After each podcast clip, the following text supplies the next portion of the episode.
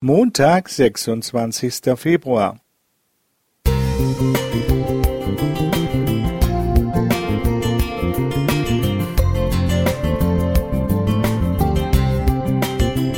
Ein kleiner Lichtblick für den Tag.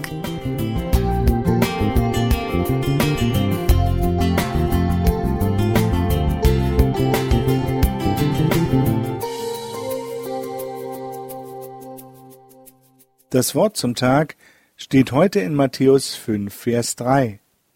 Selig sind, die da geistlich arm sind, denn ihrer ist das Himmelreich. Untersuchungen zeigen, dass junge Menschen für ihre Gesundheit dringend die Erfahrung der Zugehörigkeit zu einer Gruppe, zu Freunden und der Familie brauchen. Viele Schüler, die wegen Corona lange allein sein mussten, litten seelisch. Tägliche Gemeinschaft mit Gott konnte hier helfen.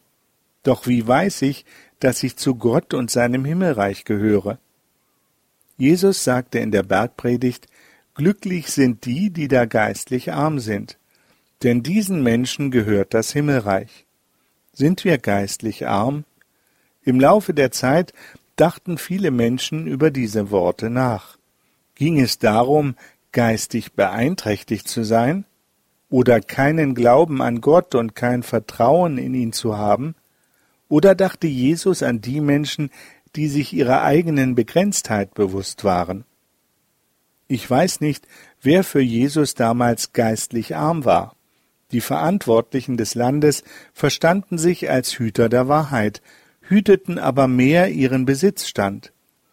Sie waren sich kaum ihrer Armut vor Gott bewusst. Jesu Zuhörer fühlten sich angesprochen und spürten seine Vollmacht. Vergleiche Matthäus 7, die Verse 28 und 29. Sie hinterfragten ihre eigene Sicht und merkten, wie anders Jesus dachte, redete und handelte. Mir wurde im Laufe der Zeit klar, dass Jesus Menschen anspricht, die um die Grenzen ihrer Erkenntnis wissen.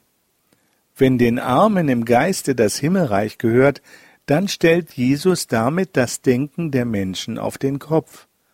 Wir ehren normalerweise Personen mit vielen Erkenntnissen und großem Wissen, Wissenschaftler, weitblickende Politiker, kluge Ratgeber, Fachleute auf ihrem Gebiet. Jesus suchte Menschen, die ihm vertrauen wollten.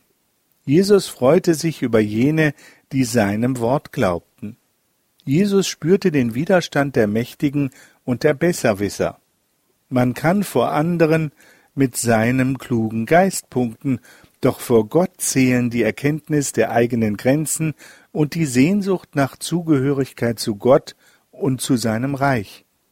Viel Wissen kann aufblähen, aber Vertrauen zu Gott und Liebe zum Nächsten bauen auf und machen die Erde ein bisschen schöner. Gerhard Wagner